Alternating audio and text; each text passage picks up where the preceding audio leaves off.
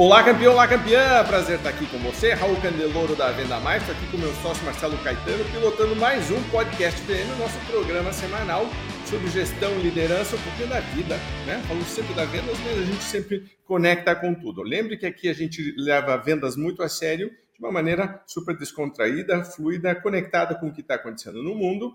Relembrando que, para você que está nos ouvindo, a gente está disponível no Spotify agora em vídeo também. Você pode nos assistir no YouTube. Siga-nos nas mídias sociais. Tá? A gente está no LinkedIn e no Instagram, bem forte como grupo é, Venda Mais. Marcelo e eu temos Insta, somos super ativos também, LinkedIn também. Então vá lá, acompanhe a gente. E lembre que sempre a nossa missão é fazer com que você pare para repensar um pouquinho do que está acontecendo no teu dia a dia como gestor, como gestora, como líder de uma equipe comercial. Então, se você quer ver algum tema, você quer ver uma pessoa, você lê um livro, você está com alguma dúvida, comente, compartilhe. A gente faz num formato que é fácil de você tá, tá, tá viajando, tá no aeroporto esperando o um avião, né? Tá fazendo alguma coisa em casa, quer fazer uma reunião com a tua equipe e revisar alguns conceitos. O formato é justamente para trabalhar isso e a gente gosta muito quando você deixa comentários, né? manda sua opinião, dá uma dica, uma sugestão, como isso está se aplicando no seu dia a dia. Nosso convidado de hoje é um cara que é super conhecido por né, startups. Eu invisto em, acho que três, eu estou em três fundos de investimento dele, inclusive um que ele fez que ia fazer um programa de televisão, depois a gente vai, vai contar um pouquinho como é que foi isso, né? Marcelo, a gente sempre começa com aquele recado teu, o que, que você quer comentar com o pessoal hoje? Olha, hoje eu queria comentar um, algo que o nosso convidado, ele fala, ele o comportamento dele fala muito sobre isso, né? É, a estabilidade, a recorrência, o posicionamento gera confiança. E, e, isso é super importante, né? Às vezes as pessoas elas querem gerar confiança do dia para a noite, às vezes as pessoas elas querem gerar credibilidade no mercado do dia para a noite, e isso é conquistado repetindo, repetindo, repetindo várias vezes o processo. Eu acho que o nosso convidado de hoje, fora tudo isso de investimento, fora tudo isso, ele é um cara que criou marca no mercado e criou nome no mercado, sendo consistente no que ele faz, né? E a gente acredita muito nisso, né? A Venda Mais é isso, né? Consistência no que faz. E o nosso convidado de hoje é um cara que tem uma consistência absurda, é, que o mercado oscila, sobe, desce, parará, e ele está lá consistentemente é, no posicionamento dele e isso fez ele gerar uma potência muito grande. Então é isso. Se você quer ter credibilidade, se você quer ter de verdade uma imagem forte no mercado, você tem que ter consistência. Esse é o jogo. Maravilha. Então, vou trazer aqui nosso convidado de hoje, que é o Kepler. Kepler, eu vou ler ter, o, vou tentar resumir aqui, porque eu, te, eu achei um currículo que é maior do que o meu. Eu geralmente digo para as pessoas em, em, evento, não, não, o cara. E aí o cara traz assim duas páginas, três páginas, né? Só, só precisa dizer, Raul, Kepler é vendedor, pronto. Acabou. Kepler é vendedor, olha aí, ó. Ele, é, é, você sabe que quando ele, você me procurou para ser colunista da Venda Mais, e aí a gente começou, né, a, a se conhecer melhor e, e, você começou a mostrar toda a tua bagagem, tua história. Tua história veio toda de vendas, que é muito legal porque, né, a gente sempre disse, cara, se você é bom de vendas, você consegue aplicar isso em qualquer área da tua vida, né? E você conseguiu fazer. Mas só para o pessoal. Eu sou um exemplo vivo disso. Eu sou um exemplo vivo disso, exatamente. Perfeito. Deixa, mas eh, talvez nem todo mundo te conheça, então é, você escrevia na Venda Mais sobre tendências de inovação, empreendedorismo, tecnologia, mundo das startups e alguns dos artigos, inclusive, se der, eu vou linkar, porque a Natasha separou alguns para depois quem quiser. É, eu acho muito legal que a forma como a gente fazia na Venda Mais, e, e é por isso que você acha que encaixou tão bem, você lê um artigo teu de quatro, cinco anos atrás, e está válido ainda, porque não é modismo, não é nhenhenhé, não, não, tá lá, tá valendo, certo? Era, esse era nosso conceito, você pegou ele muito bem, você continua é, fazendo isso. Você é CEO da Bossa Nova Investimentos, né? Como eu falei, eu estou em alguns fundos teus. Você tá, você já chegou nos mil investimentos? Porque eu me lembro que uma época era chegar nos mil. Conseguiu, ó, maravilha, vai poder falar sobre isso, né? Conselheiro de empresas e tem nove livros Smart Money, Gestão Ágil, Se Vira Moleque, O Poder do Equity, e você está lançando Inevitável, que eu gostei, adorei o termo, né? Então podemos falar. Então, A Natasha fez aqui uma lista de uns cinco podcasts para a gente fazer junto, então vamos ver se a gente consegue resumir algum deles. O, o, de hoje é só um resumo. Cinco horas para conversar hoje, cinco horas da nosso dia. Horas, né? Você que está nos assistindo aí, nós fizemos um seriado. Nós fizemos um seriado com o, o Bossa Nova aqui. Então, muito bem. Sei que vai render com certeza absoluto o papo. É, Kepler, bem-vindo. Dá um oi aí para o nosso pessoal. Bom, primeiro, obrigado, Marcelo, pela, pela referência inicial né, que você fez ao meu trabalho. É, eu consigo me enxergar exatamente da maneira que você falou, porque ninguém fica tanto tempo no mercado, assim como a Venda Mais, sem ter consistência, sem ter resultados, né? E isso de verdade gera credibilidade. Então, Marcelo, muito obrigado pelas tuas considerações iniciais. E Raul, é, pô, você lá atrás é, me reconheceu né, como um cara inovador, um, cara não só de venda, mas com que poderia agregar para a área de vendas é, informações e, e, e, situações diferentes, porque geralmente estava é, todo mundo falava. Eu sempre falei de inovação em vendas, sempre falei de o vendedor na era digital. Aliás, esse é um dos meus livros. Então, e você foi um dos caras que acreditou nisso e, e, me apoiava. Eu me lembro nossas conversas nos bastidores dos eventos, era sempre nessa linha, né? De como a inovação, a tecnologia podia ajudar as vendas. E no final das contas, em um desses momentos, você terminou indo um pouco para o meu lado, que é o lado das startups, o lado dos investimentos em startups. Então, isso foi que aconteceu é, e desses anos todos. E hoje a gente está aqui com a, com a, possibilidade de voltar né, a falar de vendas, porque eu de fato deixei este termo e essa é, para os especialistas como vocês, né? E que bom ver a venda mais ainda crescendo e que bom ver você no digital, né? Instagram, você falou que está com Instagram, né, você não tinha nem WhatsApp, você não queria ficar no WhatsApp. Eu não jeito... tenho, eu não tenho. Ah, não, não, não WhatsApp ainda. Nós vamos, nós vamos, fazer, anota aí, Natasha, para a gente fazer um WhatsApp sobre um, um podcast sobre como o WhatsApp altera o emocional das pessoas e porque invade espaço, invade tempo, as conversas ficam. Você sabe, Kepler, que a gente tem eh, dinâmicas de negociação, que a gente faz a, a, a negociação com os times de venda, o pessoal e, e, a gente, eles estão na mesma sala, tá? Mas a gente diz, agora vocês podem conversar, então vai ter uma negociação. E a gente mede quanto tempo durou. Agora você só pode mandar WhatsApp. Meu, é 40, 50, 60% do tempo a mais das pessoas trocando e-mail, vai e volta, a coisa é confusa. Isso, eu digo, mas bombas? Ah, não, mas Raul, você está no Unidos aqui, é muito mais fácil, não sei o que. Eu tenho certeza absoluta que em algum momento vai sair um estudo mostrando para as pessoas que quem usa o WhatsApp está mais ansioso, engorda, tem depressão, não transa tão bem como. Trans... Ah, aí pega, né? Aí quando eu falo sobre isso, pega. Kepler, continua aí. Nós, cada um com as suas teses, né? Então, você tem que defender a sua, claro, né? mas deve fazer algum sentido. Se, se resolve, se é bom para você, se resolve, então tá tudo certo. Bom, para mim, eu não consigo é, enxergar um, uma atividade como a minha tão dinâmica sem essa ferramenta de comunicação. Os mensageiros, tu falou só WhatsApp, inclusive SMS é um mensageiro. Vocês nos Estados Unidos usam mais mensageiros SMS do que é, WhatsApp. Então, é, eu entendo e respeito a sua tese aí, né, Marcelo? A gente está numa outra vibe, eu, eu, acho que você também. Bom, pessoal, estou é, aqui à disposição, muito feliz dessa oportunidade de tentar linkar um pouco do que eu faço, porque eu digo que é, eu já dizia lá atrás que empreender é vender, né?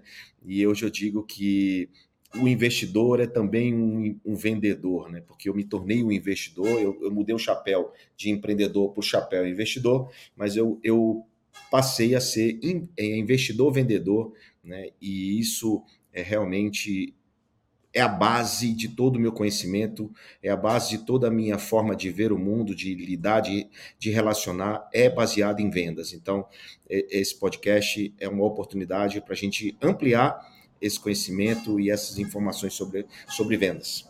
Legal. Para começar, eu estava acompanhando na semana passada vários amigos meus no, no teu evento, no Bossa Nova Summit. E aí estava vendo, nossa, o Kepler já era estrela, virou agora mega estrela, palco bonito, aquela coisa né, do tipo, né? E aí o Thiago estava lá, o Thiago que, pô, já é gigante, estava pequeno. O Thiago estava pequeno porque o negócio era tão gigantesco que, né? Então, conte um pouquinho de, da ideia de né, por que fazer um evento desses, o que, que tem por trás, porque no fundo acaba sendo uma forma de você se comunicar de mostrar algumas coisas para o mercado e também de fortalecer teu posicionamento. A gente sempre viu eventos como uma ferramenta de marketing e, e rola muito negócio tanto né por você estar tá no palco porque te fortalece quanto nos bastidores por você. Então fala um pouquinho dessa visão um pouquinho mais comercial do evento em si. Bom o Bolsa Summit é o segundo ano. Esse ano foi o segundo ano. O primeiro ano já foi grande 4 mil pessoas. Esse ano a gente teve 7.500 pessoas né? Esse ano foi no Transamérica Expo um evento maior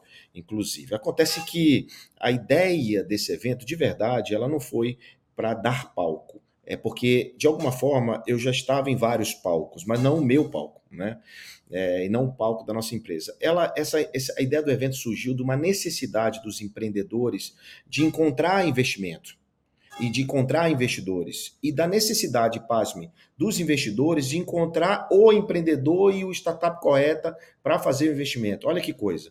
É, de um lado tem dinheiro, do outro lado precisa do dinheiro. Se esses caras não se falavam, não se encontravam. Então a ideia inicial do Bossa Summit foi exatamente resolver essa dor, esse problema que era esse matchmaker, essa conexão.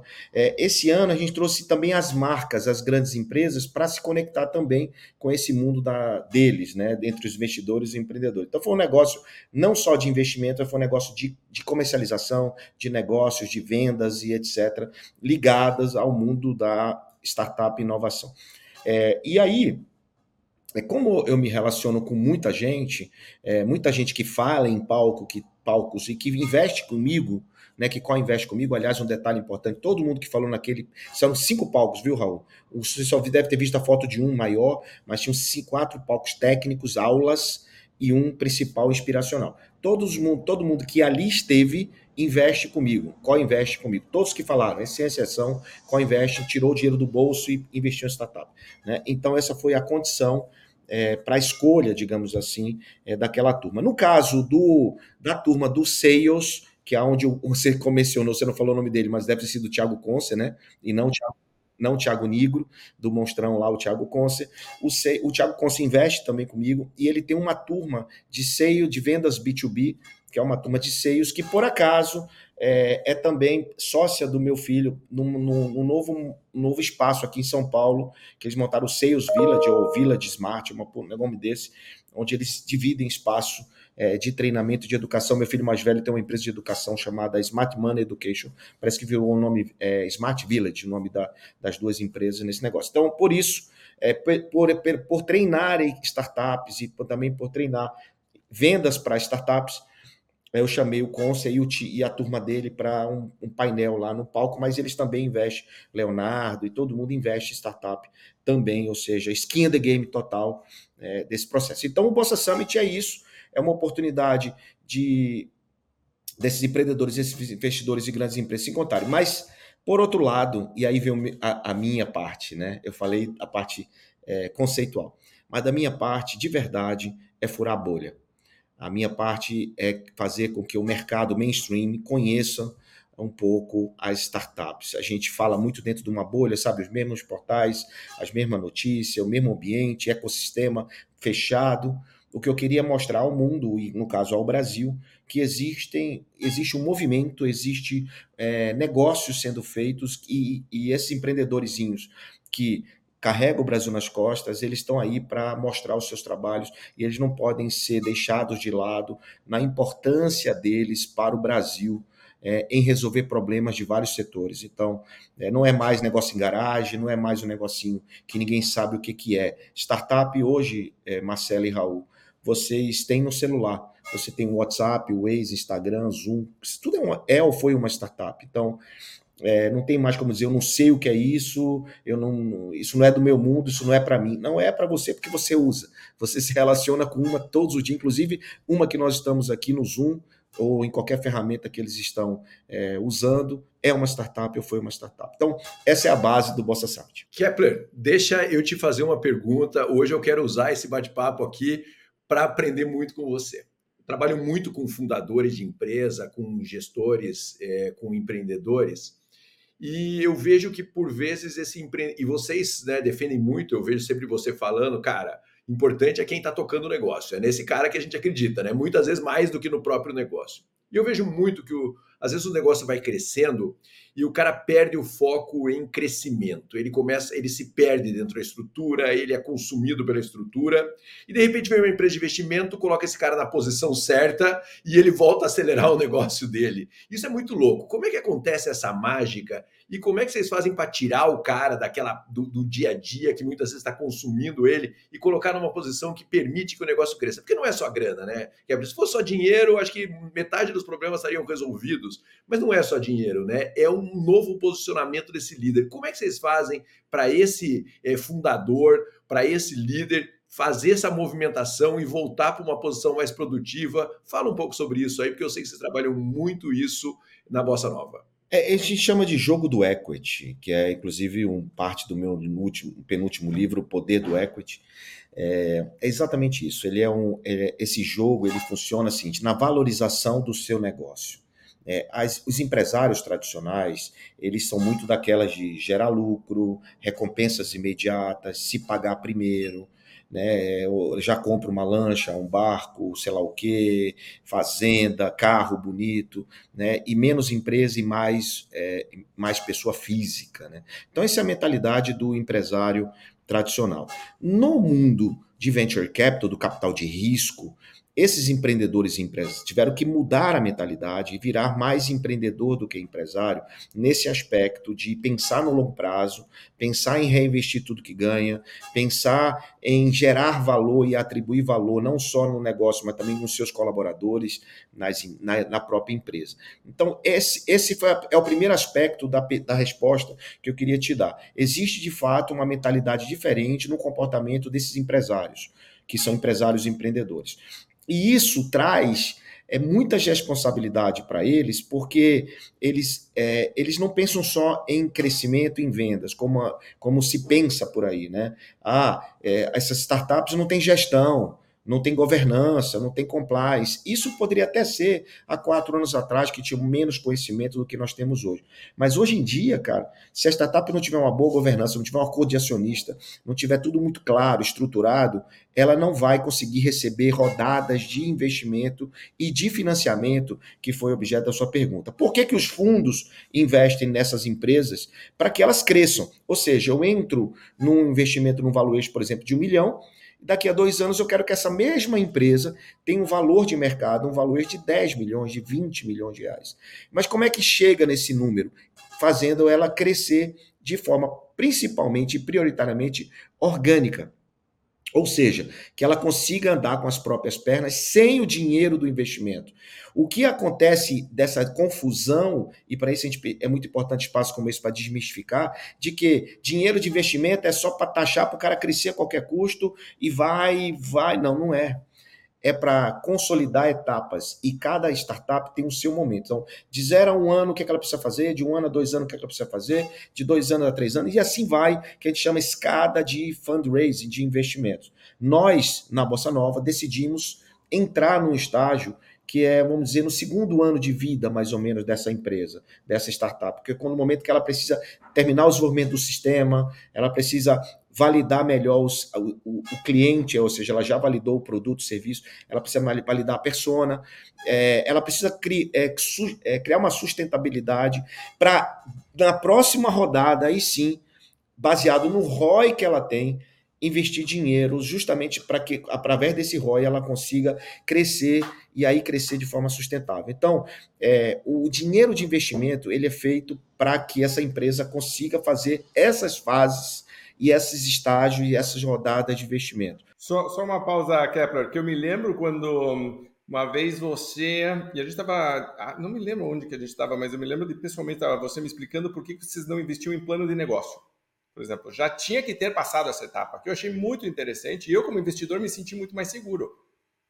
Foi muito legal essa do tipo, e vocês claramente decidiram, nós não fazemos isso, nós fazemos aquela história do posicionamento de novo. Né? Então, né, você estava explicando e eu estava me dizendo, nossa, é verdade, porque isso eu senti isso na prática. Nós não fazemos investimento e deve ter. Imagino que você deva receber toneladas de plano de negócio, por exemplo. Né? Hoje eu devo ter mais de 1.500 oportunidades no pipe para investimento e muitos deles é aquelas que estão no PowerPoint, sem o plano e sem a validação. É validando que se aprende. Então, é, a gente só investe pós-validação, exatamente pelo que você falou. É, plano de negócio cabe tudo. Eu quero ver, ou seja, no Excel cabe tudo, no PowerPoint cabe tudo, eu quero ver na, na prática. Eu quero ver o erro, é, é os acertos e os erros, e principalmente os erros, que os erros corrigem, né? Muitos empreendedores acham que não pode errar. Claro que tem que errar. Tem que errar para poder não, não é, nós tentar acertar e ser um pouco mais assertivo. Então nós decidimos entrar, o que a gente chama no estágio anjo e preside. Eu tenho um, alguns fundos estágio anjo e a grande maioria dos meus nossos fundos são estágio pré-seed e alguns seed, ou seja, na escada de investimento que eu falei, um ano, dois anos, três anos, nós temos as, as nomenclaturas de cada estágio. Então tem estágio de aceleração, ideação, aceleração, desenvolvimento anjo, pré-seed, seed, série A, B, C, D, E, F, até o IPO, que é quando abre a oferta pública na Bolsa de Valores.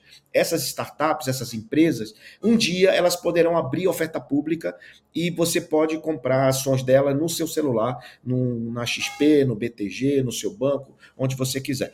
Por enquanto, enquanto ela não abre oferta pública, ela é um investimento privado, feito por investidores, pessoas físicas, como vocês, e feito também por empresas de investimento chamada de Venture Capital, que é a minha atividade econômica, é o que eu faço. Então, a ideia nossa não é entrar de sócio, Caetano. A nossa ideia não é entrar para dar ordens, para fazer gestão, para acompanhar o empreendedor dentro da operação. A nossa ideia é para comprar uma opção futura, para que no futuro eu possa entrar de sócio. Mas enquanto ele não crescer, eu não tenho por que entrar. E depois que ele crescer, eu não tenho por que ficar eu vendo. Vou repetir. Enquanto, enquanto ele não crescer, eu não tenho por que entrar de sócio. Depois que ele cresce e fica gigante, eu não tenho por que ficar, porque eu vou vender e vou multiplicar meu valor investido. Entendeu a jogada? Entendi. Kepler, é, vou continuar aqui, Raul, me permite aqui, vou continuar é, usando o seu conhecimento aí. Eu em várias empresas a gente vê processo de sucessão acontecendo. E, e, esse processo de sucessão, muitas vezes, eles demoram muito para acontecer. Né? O cara vai fazer a sucessão quando ele não está mais aguentando o processo e ele demora muito para fazer a sucessão. E aí, muitas vezes, ela, a empresa fica dois, três anos ali se complicando é, quando ela deveria ter feito essa, essa virada de chave. Já aconteceu com certeza em alguns programas que vocês entraram, algumas empresas que vocês investiram, é, de você chegar e falar, cara, o cara que teve a boa ideia não está colaborando com o negócio.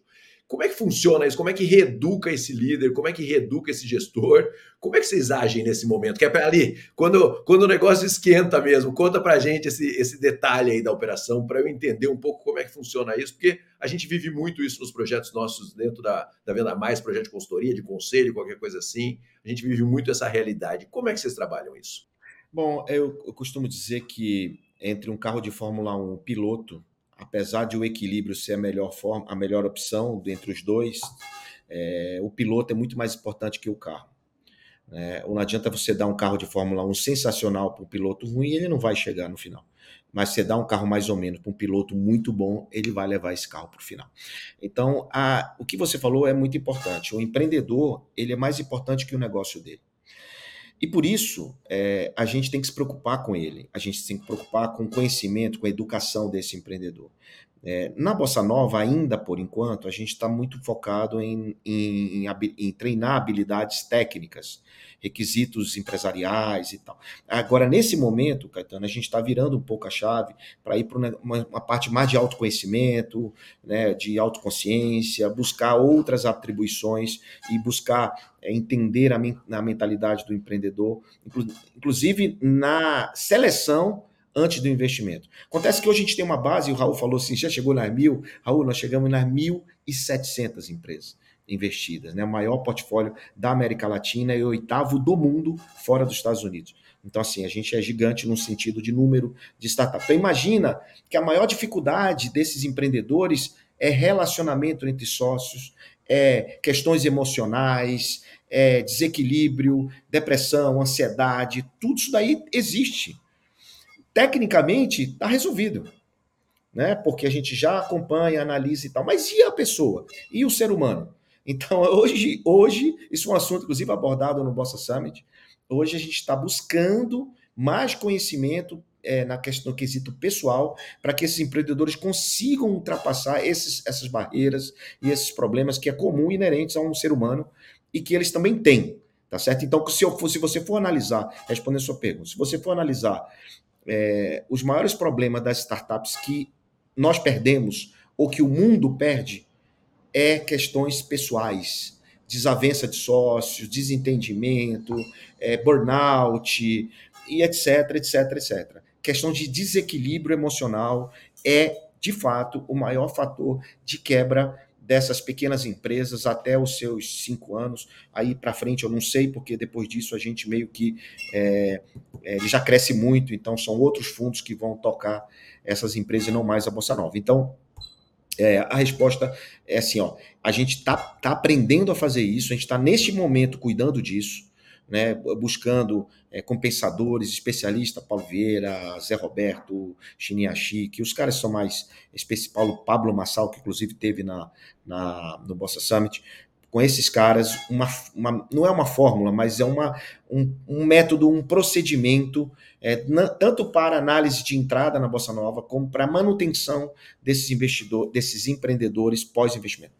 Isso, é muito, isso é muito louco mesmo. É, eu vejo muito nos clientes nossos, sabe? Você entra em empresas e fala, meu Deus, que legal que a gente entrou nessa empresa. A hora que você vai ver lá dentro, pô, tem uma desavença absurda, tem um desequilíbrio emocional absurdo. E empresas extraordinárias, que você olha e fala, meu Deus do céu, e de repente você chama os executivos para conversar e eles falam, meu Deus, aqui dentro é o inferno, eu não consigo sobreviver aqui dentro. Então, assim, realmente esse, para mim, é o grande dilema que a gente tem nas organizações hoje, que é não só esse, mas esse é um importantíssimo dilema nas organizações e que muitas vezes trava empresas que são extraordinárias. Né? É, tanto que é engraçado, porque eu comecei dando é, treinamento de técnica de venda e imediatamente fui falar de atitudes que eu não entendia nada na época, porque eu descobri que, na verdade mesmo, o problema não era a técnica. Né? O conhecimento tem, a habilidade tem, o problema é a pessoa, a cabeça dela, a linguagem, inteligência emocional, né, comigo mesmo e com os outros, como enxergo o mundo. E eu, eu, eu tenho duas perguntas aqui, Kepler, eu estava ouvindo você, Marcelo, falando, eu tenho duas perguntas para você. Uma que o único café com bossa que eu participei, eu me lembro que quando me deram o microfone, eu me apresentei, eu falei que uma coisa que me incomodava é que o pessoal, a impressão que me dava é que eles estavam muito mais preocupados em vender uma fatia da empresa do que em realmente vender seus produtos e serviços.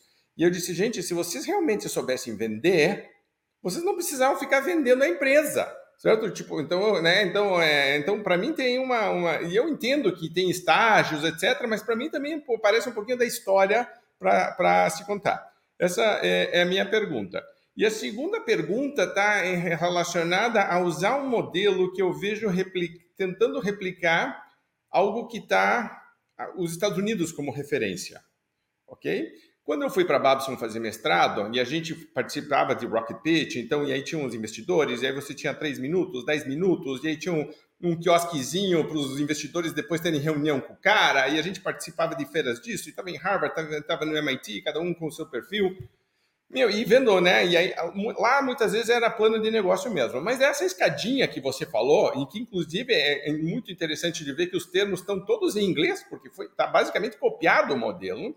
Só que aqui você tem liquidez, você tem volume em todos esses estágios, certo? Então você consegue fazer bonitinho esta compra porque tem um bilhão de dólares em todos os lugares e vai, e tem o IPO definido e tem o mercado de IPOs e tem certo. No Brasil, essa é a minha segunda pergunta. Então lembre da primeira, por favor, vamos pôr, né? Então, mas a segunda pergunta é se ao replicar o modelo americano, a gente não está é, tentando é, remontar algo que, na verdade, e eu sei que, porque eu me lembro quando você começou a Bossa Nova, que a cada nova etapa que você fazia, daqui a pouco você estava fazendo lobby para mudar a legislação, porque não tinha, e você era, na época, presidente da Associação dos Investidores, quer dizer, do tipo, você estava participando desse evento mesmo. A minha pergunta, na verdade, é quais são as diferenças que você vê em relação ao modelo americano, né? E como que está trazendo isso para o Brasil? Então, o primeiro é, vamos vender de verdade para não vender a empresa, e o segundo é modelo brasileiro. Bom, vamos lá. Primeira pergunta, vender de verdade, eu concordo com você. É, as empresas, elas. Isso foi um crescimento, tá? Isso foi uma maturidade das startups brasileiras. Eu faço isso é, na Bossa Nova desde 2015 e como investidor, pessoa física, desde 2009. Né? É, então, estou bastante tempo nesse mercado e é nítido o crescimento técnico é, dessas startups brasileiras, o estágio que elas chegaram hoje. É, a, a venda ela foi é, mesclada com marketing em algum momento. Houve aí uma, não sei se fusão a palavra. Kotler dizia que se marketing for bem feito, vendas é consequência. Uns, uns acreditam nisso, outros não. Mas é, as startups elas foram muito mais se preparar para marketing e para boca de funil, para atrair clientes automaticamente para um conceito digital do que o one-to-one, do que o cold call, do que aquele processo todo que vocês conhecem muito bem. É, e na época que você foi lá, era um pouco isso, né? A gente é, realmente as startups estavam mais preocupadas em fazer venda do seu negócio no futuro do que vendas do, dentro, do, dentro da sua atividade econômica. Isso equilibrou, tá, Raul? Isso, isso realmente a gente vê as startups querendo, entendendo que o melhor dinheiro é o dinheiro do cliente do que o dinheiro do investidor. Isso mudou. Tá? Hoje você vê as startups nitidamente buscando break-even, que é o ponto de equilíbrio financeiro, buscando é, encontrar a persona, a persona ideal para a sua empresa, para o seu produto, serviço. A gente realmente encontra planos de vendas mais estruturados e equilibrados dentro dessas empresas.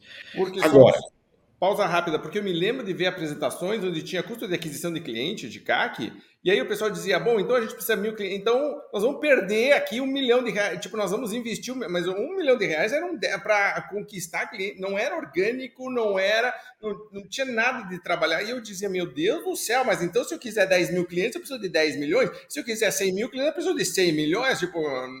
Exato, mas, mas porque o orgânico não estava estruturado. Depois que o orgânico ficou estruturado, é, esse CAC é, batido mesmo, e, é, era, era exatamente isso. Olha, se o ROI é 3, se eu botar 100 mil, volta 300 de vendas. Então, é, é, esse processo foi melhorando muito ao longo do tempo, é, mas aconteceu um negócio que já vou entrar na tua segunda pergunta, é, ruim para o ecossistema nos, em 2021, né, com deflação, taxa de juros zero, é, é, 2% de Selic no Brasil, é, muito dinheiro de renda fixa migrou para o venture capital. Só para você ter ideia de números, a gente saiu de 5 bilhões de dólares de captação de investimento anual em 21, em, desculpa, em 20, foi para 10 bi, ou quase 11 bi em 2021. Então, assim, foi, dobrou. Foi absurdo a migração do dinheiro de investidores do, da renda fixa, porque não pagava nada, para o venture capital. E o que aconteceu com isso? Fundos como é, SoftBank e, e, grandes fundos começaram a colocar muito dinheiro a qualquer custo. Ou seja, cresce no bank, cresce não sei quem, traz cliente, traz cliente, tocha, tocha, tocha dinheiro para trazer cliente. Ou seja, gastavam como se não houvesse amanhã. Né? E isso, quando chegou 2022, Raul, o número voltou para o número de 20 20, de 20, ou seja, voltou para o estágio de 5 bi anual de dólar, que já é muito, tá? que era o estágio normal que vinha 19, 18, 17 para trás. 22, ele, ele explodiu de, de 21, desculpa, ele explodiu de forma equivocada. O que aconteceu, 22 voltou ao patamar anterior. É claro que a mídia usa isso, ah, caiu 100%. Não, caiu. Pelo contrário, voltou ao estágio que era para ser, que deveria ter ficado. Só investidores profissionais e qualificados fazendo esse tipo de investimento. E aí, os, as startups tiveram que voltar à realidade. O que, que, vai, o que, que aconteceu? Tiveram que layoff, demissões, tiveram que ajustar o caixa, andar com, próprio, com as próprias pernas, sem dinheiro novo, sem novas rodadas de investimento e voltar a entender que o melhor dinheiro é o dinheiro do cliente. Ou seja, o que você falou naquela época tem a total razão, e mas é importante pensar na saída. Por quê? Porque se eu estou lá, se o seu dinheiro está lá alocado, Raul, numa estágio de pré-seed, é óbvio que eu quero que essa startup faça um série A, um série É óbvio que eu quero que uma, que uma grande empresa compre essa startup. Por quê? Porque senão eu não ganho dinheiro, Raul senão eu não, eu não multiplico o meu valor investido. Então, elas sim têm que se preocupar com exit, com saída. E o resultado disso tudo é que nesses sete anos, últimos sete anos de Bossa Nova, nós saímos 85 vezes das empresas. 85 vezes o dinheiro voltou.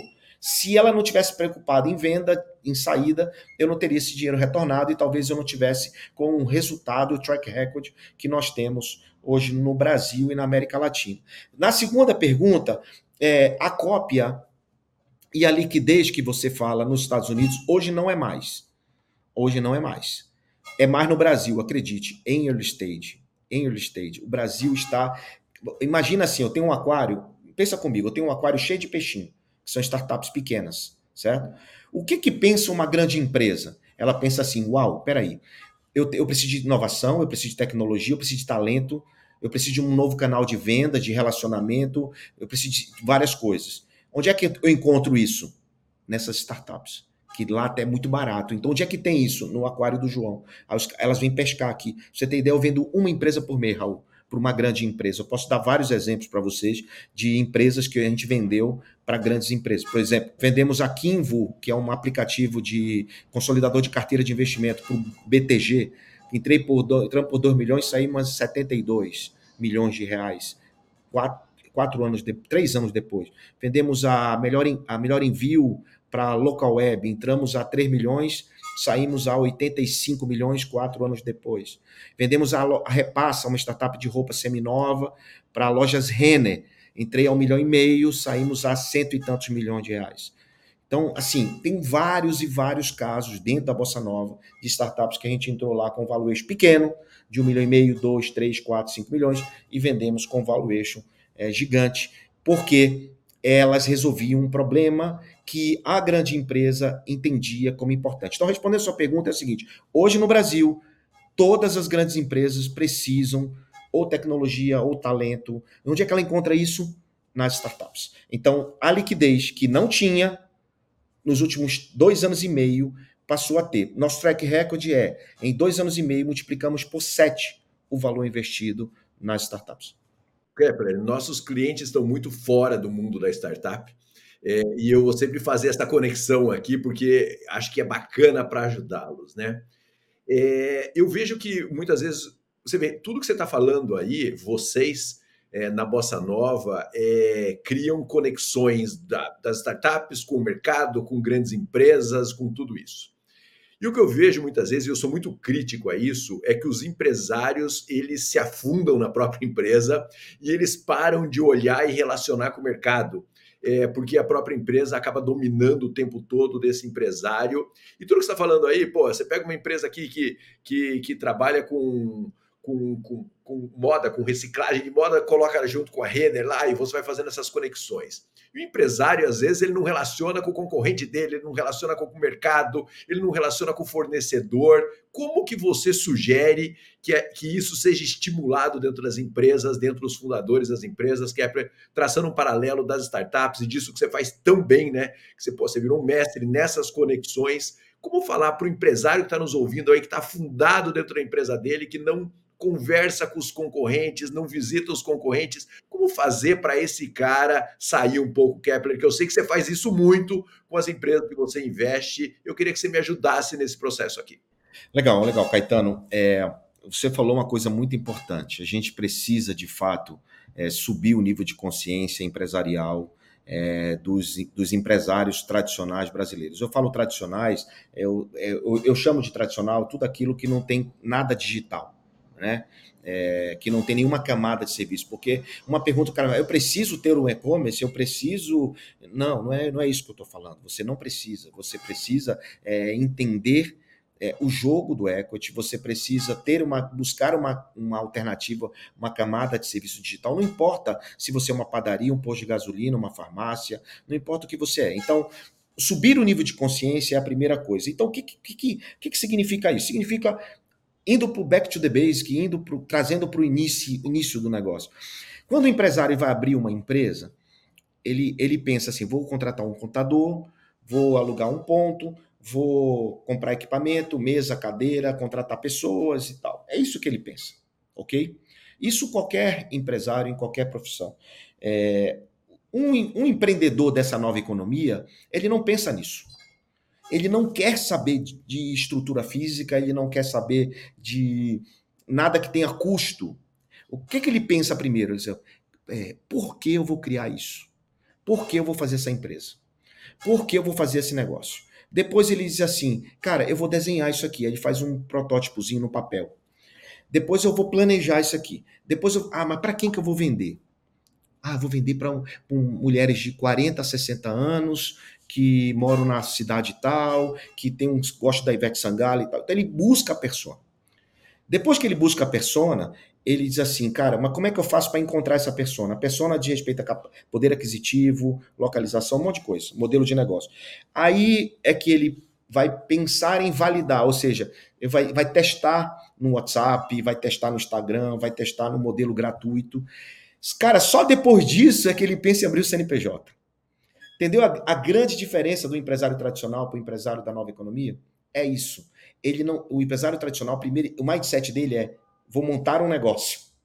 O mindset do empreendedor da nova economia é eu vou resolver um problema. Então, só isso daí já, já é um insight poderoso para quem está nos ouvindo e assistindo, que ele tem que mudar a mentalidade dele. Direto, de imediato. Né? Aí vem um outra. É tipo assim, ó. Você vai montar uma sapataria? Vai montar uma sapataria? Vá. Mas vai montar uma sapataria para quem? Não, para o público. Vou vender sapato, vou concorrer com a sapataria tal. Ah, é, beleza. Mas se eu fosse montar uma sapataria, Caetano, eu montaria uma sapataria, por exemplo, para mulheres que calçam 33 ou 34. Por, por quê? Porque elas têm essa dor, têm esse problema. Não encontro sapato para o tamanho delas em, livra, em sapataria normal. Então, eu, sabendo disso, conhecendo essas mulheres, eu vou montar uma sapataria para elas. E eu não preciso ser uma sapataria física, eu posso fazer uma sapataria online, posso fazer o que eu quiser posso fazer um one-stop shop, posso ter um quiosque dentro de um shopping, quiosque dentro de um supermercado. Eu tenho várias formas de desenvolver o negócio para atender essa necessidade dessas mulheres que calçam um sapato pequeno. Então, a ideia básica que eu passo é que e aí o livro Inevitável, ele traz isso, né, que são exemplos de empresas que subiram esse nível de consciência, e são cinco níveis de consciência, é, é, a história de que quando você olha uma, uma galinha, uma vaca, ou qualquer bicho, aí você pensa assim, como é que eu ganho dinheiro com essa... É assim que o empresário pensa, como é que eu ganho dinheiro com essa, com essa galinha, né? Como é que eu ganho dinheiro com essa galinha? Aí o empresário tradicional vai, não, vou fazer uma granja, vou vender ovo, vou é, fazer pintinho, vou fazer frango para abate, vou vender sei lá o quê. O mais esperto, eu vou fazer uma assinatura de ovo, o mais esperto, né? Quando que eu penso completamente diferente eu penso completamente diferente.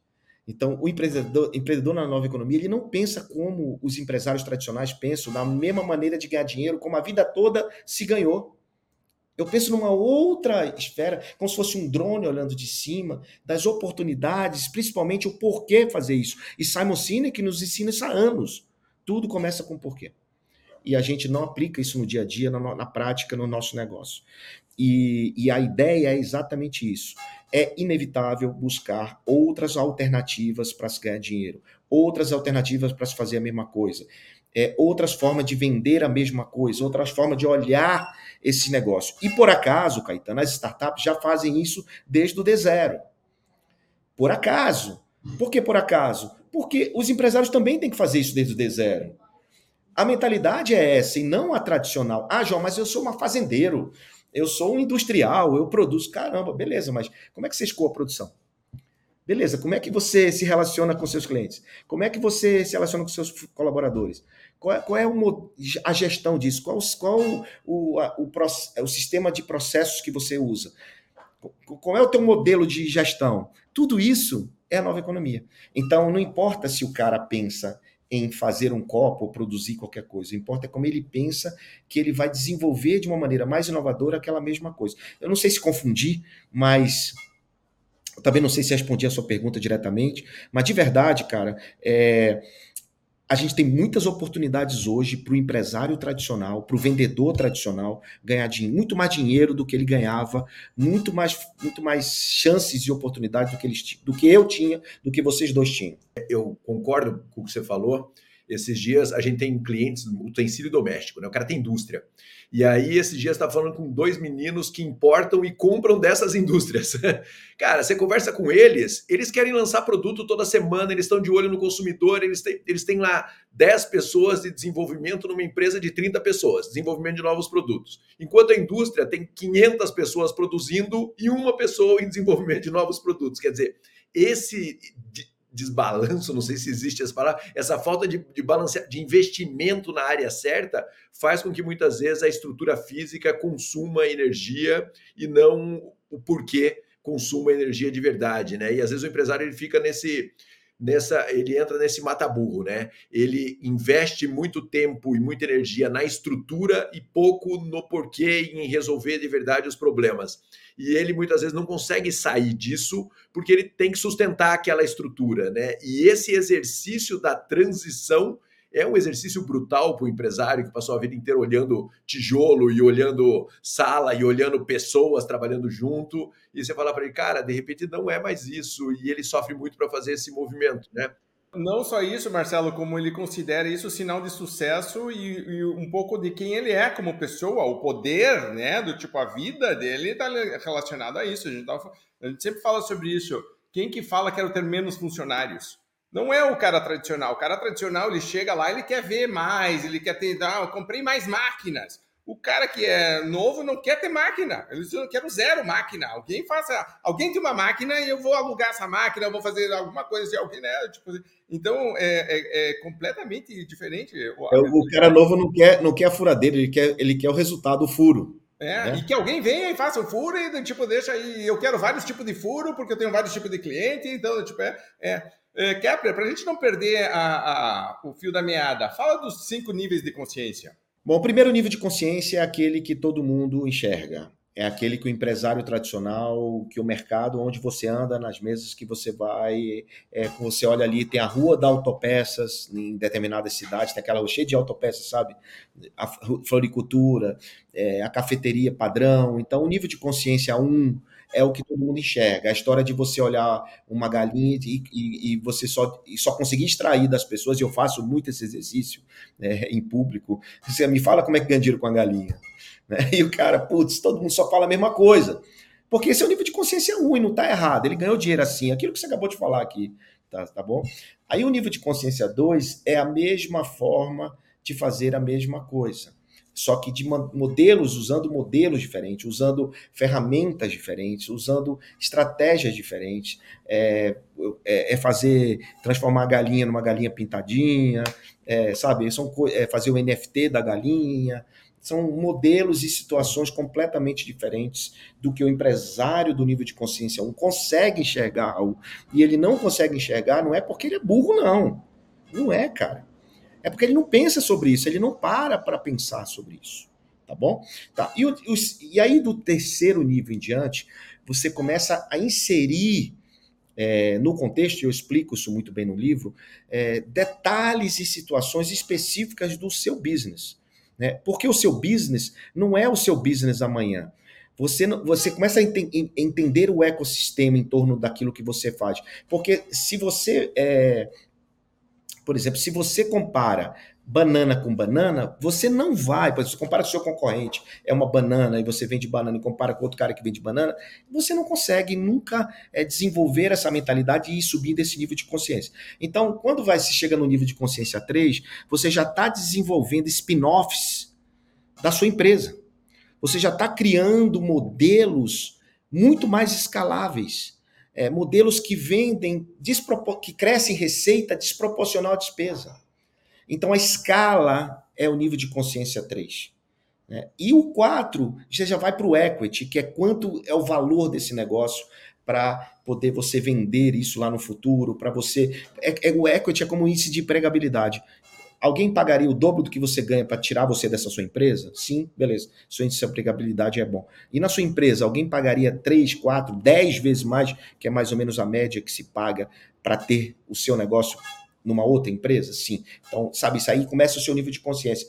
E aí vai, cara. Eu, eu não vou conseguir explicar tudo, mas tem muitos detalhes. Eu posso te mandar uma, um exemplar do livro. Tem muitos detalhes, incluindo modelo de negócio, é, fatores críticos de sucesso.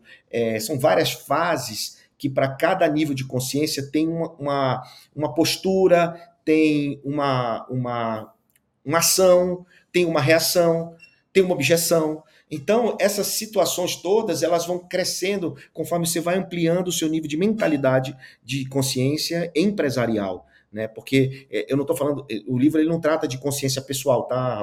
Ele não trata de problemas de autoconhecimento, é, de o que está gravado na memória, de autoconhecimento, autoconhecimento, nada. Não, não é sobre isso. É sobre negócio. É sobre empresário. É o, é o eu empresário tocando o meu negócio. Eu, é... eu entendi quatro dos níveis aqui, não peguei o quinto. O quinto é o equity? Não, o quarto é o equity. E qual que é o quinto? O quinto não tem explicação. Esse é o quinto. Ok. O quinto não tem explicação, Raul, porque é, é, são, eu vou dar um exemplo do quinto. Carne sintética é um exemplo do quinto. É, é a transformação geral. É, o chat GPT ele começa a, a mostrar para você é que você tem que usar a inteligência mais do que o seu braço. É sobre perguntar e não sobre responder é sobre é, o que você pode fazer disrupção no seu negócio, que você nem imagina que pode acontecer no seu negócio. A carne sintética vai tá mudando completamente a pecuária no mundo. Né? Já tem três, quatro, cinco iniciativas, já se vende hambúrguer sintético. Porque hambúrguer sintético nada mais é do que a carne sem matar a vaca. É a carne real sem matar o boi.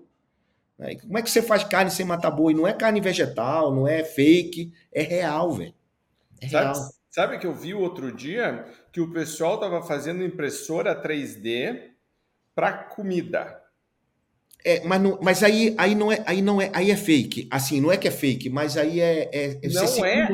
Mas espere, uh, Kepler, pare para pensar isso talvez hoje.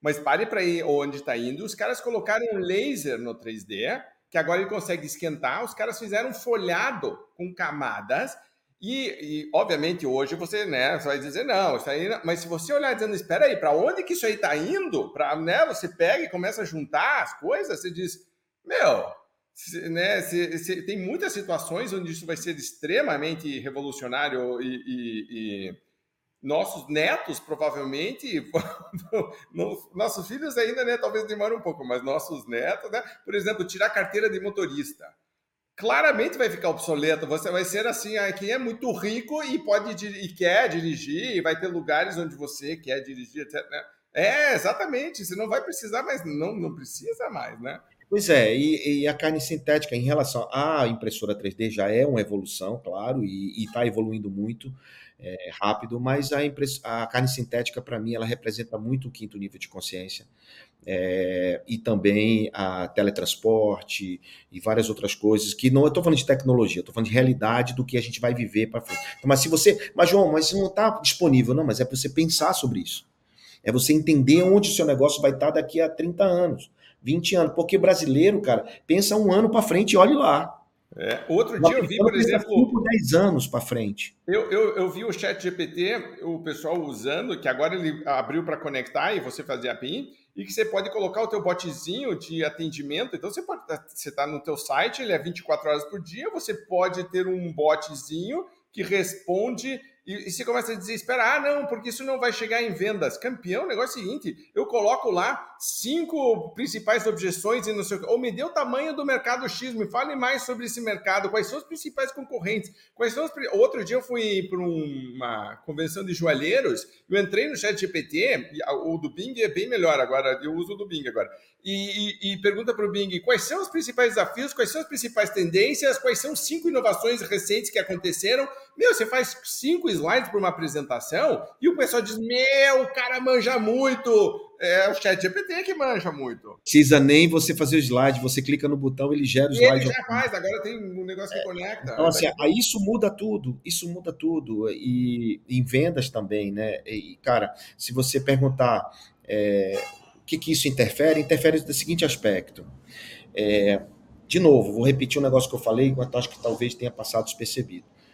Desde a Revolução Industrial, a gente vem vendo a substituição, a mecanização, a automatização, a, é, a gente vem. E o nós, pessoas, humanos, estamos nos adaptando a cada revolução, a cada situação. O Bill Gates falou essa semana que o Chat GPT para ele é como se fosse o fax, o computador, o, sabe? E agora o mobile por último, e agora o ChatGPT é a nova, é a nova mudança. É, e ele está inserido dentro de qualquer contexto. Por exemplo, eu posso subir todos os meus livros e, e o meu chat do meu site só responde baseado no meu livro.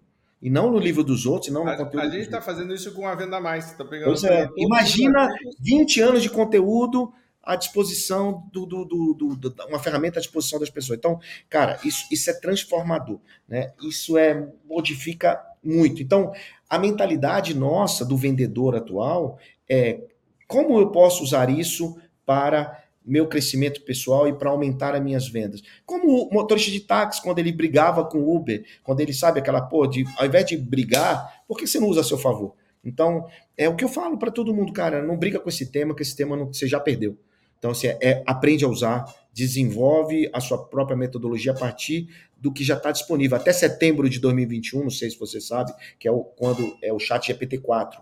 Ele alimentou até setembro de 21, vai ser alimentado agora é, nos próximos meses até setembro de 24, 22, e depois vai ficar atualizado em tempo real. Então, quando isso acontecer, Raul e Caetano, cara, mudou a vida da gente. Então, e você já está usando dentro de um buscador, né? Então, assim, cara, imagina que a gente vai ter tudo isso em tempo real. A Microsoft tá pesada, né? né? Tipo, é. hoje ele é da Microsoft, né? Então Não, ele avançou, né? A Microsoft foi a, foi a, que mais avançou nisso. Agora, esse negócio de chat GPT é uma coisa nova. Não, vocês estão pesquisa de 20 anos disso, cara. Há 20 anos se pesquisa isso. É, nos últimos cinco anos começou a. Só que é, é, igual a internet, só popularizou quando ela ficou disponível um link. Aí quando o OpenAI disponibilizou um link, é que as pessoas começaram a entender porque começaram a usar. É como eu falo, às vezes o que eu falo, as pessoas falam, ah, mas isso não existe. Cara, toma aqui esse link, usa aí. Faz aí para você. É, então, é isso. Kepler, veja que você está super conectado com isso, né? Essa é a sua missão, né? Sua, sua função. Como, e aí eu vou fazer uma pergunta da operação da, da, da, da Bossa Nova. Como é que você faz essas empresas que você está investindo nesse momento conectarem nessas novas ideias, porque pô, o cara ficar para trás é muito ruim para você como empresa. Tem uma parte educacional nesse processo, tem um fórum para isso. Como é que faz para isso acontecer nas empresas? Então, por exemplo, Chat GPT, como é que ele impacta em todas as organizações que vocês estão investindo agora, em todas as startups que vocês estão investindo agora? Isso é vocês que geram ou cada uma vai fazendo as suas análises? Vocês entram nesse processo cultural dessas empresas ou não? Ótima pergunta. É, nós criamos na Bossa Nova um ecossistema. A gente tem várias empresas dentro desse ecossistema, que eu também falei que é um nível de consciência diferente. É quando você começa a investir. Nós temos um portal de notícia chamado Startup. Nós temos é, uma, uma empresa de eventos que por acaso fez o summit que o Raul falou no começo. Nós temos um, um nosso Bossaflix, que é o nosso Netflix. Nós temos várias empresas é, um, uma empresa de crowdfunding chamada Plata, e nós temos uma empresa chamada Boss Academy, que é uma academia justamente para treinar e capacitar empreendedores e investidores é, dentro da Bossa Nova. É, é, óbvio, Caetano, que essa molecada, é, e eu falo molecada de cabeça, né, não estou falando de molecada de idade, é, que é rápida, né, eles já sabem muitas vezes muitas coisas. O que ele precisa, que a gente criou treinamentos, é para juntar isso né, e organizar as ideias do cara, porque ele já sabe programar, ele já sabe o que fazer, só que ele, ele precisa estruturar isso. Então, na Bossa Nova, nós criamos é, um, uma academia para isso, não é, não é uma academia para mercado, né, era uma academia interna, é, para investidores e empreendedores. Por acaso, às vezes a gente abre para o mercado para alguns cursos técnicos profissionalizantes, porque muita gente precisa de mão de obra, então precisamos de analista de investimento, aí abre lá um curso, os melhores formados ali a gente contrata. Né? Hoje a gente, deve, a gente deve ter uns 20 vagas abertas na Bossa Nova para contratação em vários, vários cargos. Então, muitas vezes a gente não consegue encontrar no mercado, a gente forma, treina e faz. Mas vocês sabem muito bem como funciona isso, vocês criaram uma academia Venda Mais lá atrás também, e vocês treinavam muitos vendedores para trabalhar nas empresas.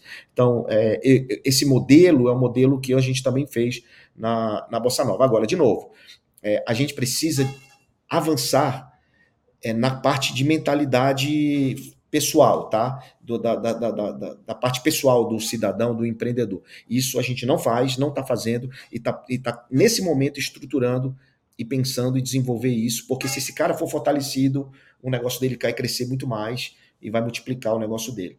É, hoje a gente não faz. E é uma dica também poderosa né, para quem está nos ouvindo e assistindo, é que se você se conhece bem, cara, o seu negócio vai, consequentemente, seu negócio vai bem.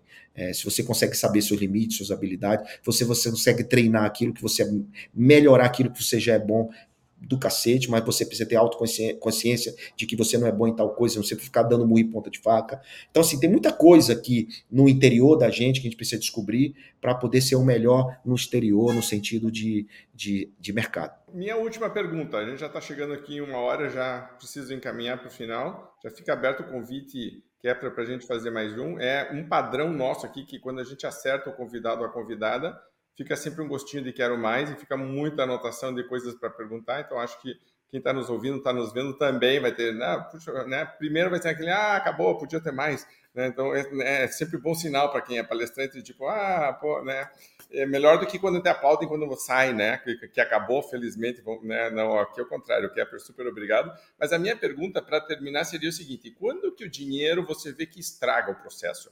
Quando que o dinheiro é um problema, que você vê e diz, cara, não é, o dinheiro na verdade atrapalhou, na verdade tinha um outro problema. Deve ter uma sequência, e vocês devem ter aprendido isso antes, e hoje para vocês é uma coisa meio óbvia, mas para muita gente eu vejo dizendo, não, porque se eu tivesse dinheiro, ah, se eu tivesse dinheiro, e a pessoa acha que é o dinheiro. E você está olhando com a tua experiência, está dizendo, hum, não é campeão dinheiro. Dinheiro, na verdade, vai te atrapalhar, porque vai te ajudar a mascarar por mais tempo um real problema, ou pior, pode aprofundar o teu problema. Quando que você vê isso acontecendo?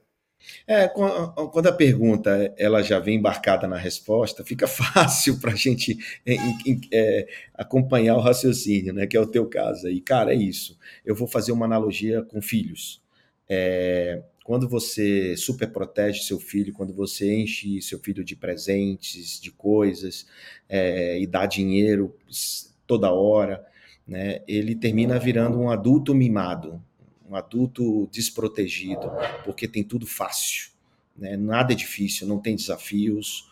Né? E na vida real, no empreendedorismo, da mesma forma. Quando eu vejo um empreendedor que tem tudo fácil, que o investidor vai lá, super protege, enche de grana. Ah, não se preocupe que isso aqui a gente compra. Ah, vamos mudar o prédio. Mas não se preocupe não que a gente faz. Quando isso acontece, cara, é, é, esse, na, primeira, na primeira dor de barriga, no primeiro problema de crise de mercado, política, etc., de volatilidade no mercado financeiro, esse empreendedor, ele se abala, é o que mais se abala, é o que mais sofre, é o que mais fica enfraquecido. Então, essa, esse dosar saber é, dosar. Isso tem que ser do próprio empreendedor aprender isso. E também nós, no lado do pai ou investidor, saber fazer isso é um, é um, é uma grande, é um grande segredo para uma convivência, para uma longevidade e para formar é, empreendedores e filhos fortalecidos no futuro. Tá? Então eu fiz um, para, um paralelo aí com, com filho, porque eu, eu, meus filhos dizem assim: você me trata como uma startup. Mas é, cara. Mas você é, é. Você é. é. Você é, é, né? é eu, eu digo assim: ensine coisas aos seus filhos que nunca te ensinaram, ao invés de dar coisas que nunca te deram. Então, é, se você se você é, se você tira de você e dá para o seu filho, você pode ter certeza que um dia que você não puder tirar e dar, ele vai reclamar e não vai conseguir buscar e resolver seus próprios problemas, vai ficar sempre esperando por você. Então, os, os, empreendedores são assim, os startups são assim. Se você não deixar esse cara com anticorpos, maduro, preparado e dar porrada, porque ninguém, ninguém bate mais forte que a vida e a vida vai bater, né? A vida vai bater que você não vai estar lá o tempo todo. Cara, é assim que eu trato as startups. Eu não sei se respondi tudo, mas dinheiro em abundância em todos os aspectos é ruim. Claro que eu gosto de dinheiro, claro que eu quero dinheiro, claro que. Mas se você for olhar, Raul, é, minha vida está estabilizada. É, e eu continuo fazendo a mesma coisa que eu fazia 15 anos atrás. Mas eu me lembro um... quando não dava. E eu me lembro Exato. que teve uma época que foi bem altos e baixos assim, e você foi firme, de, né? Exatamente isso. E eu não nego isso, pelo contrário, eu falo sobre isso, né? Eu acho que é um orgulho para mim, porque foi isso, foi isso que me fez um cara que eu sou hoje. E sabe o que, é que, que aconteceu? Quando a estabilidade chegou, eu não saí das minhas origens, da minha essência. Eu continuo fazendo a mesma coisa com a mesma paixão, com o mesmo propósito, com o mesmo foco. Porque é isso, quando o cara começa a ganhar um dinheirinho, ele diz: Ah, agora eu não quero mais isso, isso aqui não é mais para mim, eu não vou mais colaborar, não vou no evento tal, porque não sei o que. Não, cara, tem isso não. Eu continuo sendo o mesmo cara de sempre, né? E, e pretendo continuar a ser da mesma forma. Então eu digo isso para meus filhos, para os empreendedores. Cara, dinheiro é muito bom, principalmente o dinheiro suado.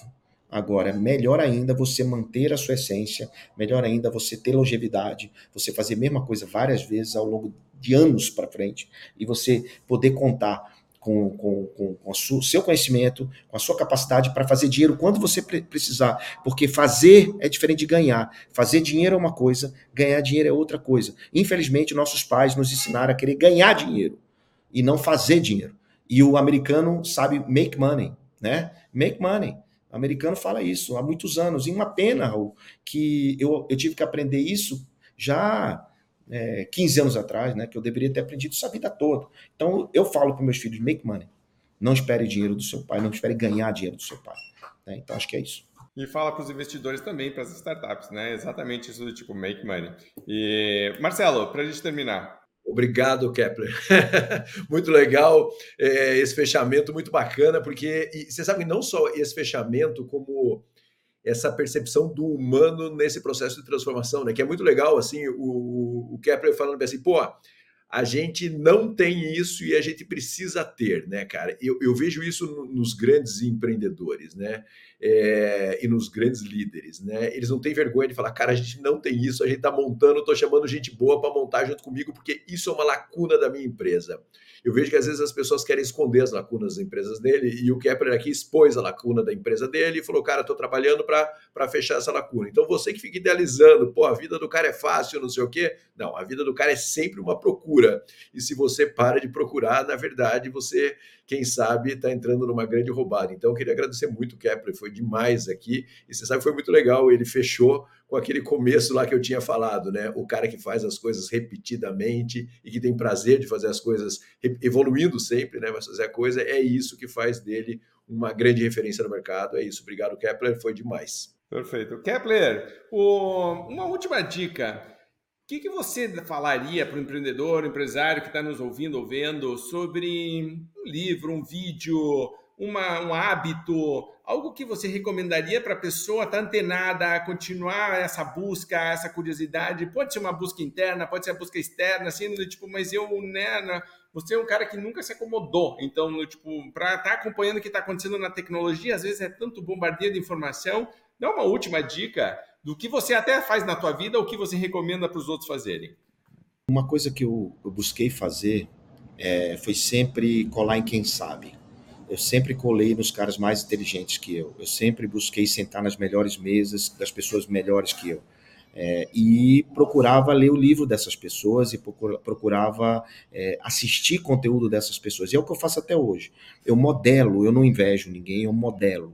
Então eu modelo aquilo que funciona e tento aquilo aprender, criar meu, minha própria dissertação, meu próprio caminho, minha própria é, entendimento sobre as coisas. E eu digo que para os empreendedores é um pouco isso. Eu digo para minha filha que ela está na, na faculdade e ela tem toda a disposição dela o chat GPT ou qualquer coisa, até o pai para responder, e ela busca sempre criar o entendimento dela. Então isso é muito bonito de ver, porque muitas vezes o cara quer pegar Ctrl C, Ctrl V, mas não quer entender aquilo. É, então, é, não vou deixar livros, porque se eu puder deixar um livro assim, eu vou dizer, o lado difícil das coisas mais difíceis, que é o Ben Horowitz, que é sensacional esse livro, The Hard Things About the Hard Things, é, assim, esse livro realmente mudou minha vida, mas tem tantos outros que também fizeram parte desse processo. É, é, mas o a recado que eu queria te dizer é assim: ó, você pode ler 50 livros, você pode ouvir 50 vídeos, mas se você não colocar em prática e começar a testar, nada vai funcionar. Só a prática é capaz de mostrar como tudo funciona de verdade. Então é partir, errar, errar, não ter medo de errar, sair fazendo, né? Claro, com moderação, com moderação, sem gerar consequência para, os, para as pessoas. Então é isso. É, claro, meu livro Inevitável fala muito sobre tudo isso que a gente falou aqui. Você sabe, né, Raul? A gente não ganha dinheiro vendendo livro, ganha muito pouca grana vendendo livro, mas é muito bacana porque é um legado, né? É, como você falou, são nove livros publicados. Então, me lembro do primeiro, que foi junto com César Frazão, né? O vendedor não era é, o, vendedor digital. E o, Edilson Lopes disse, disse assim: João, você não, você não tem nome ainda, então cola no nome de alguém que tenha. Aí bota lá César Frazão e João Kepler. Eu escrevi, era dez capítulos, eu escrevi nove e o César um.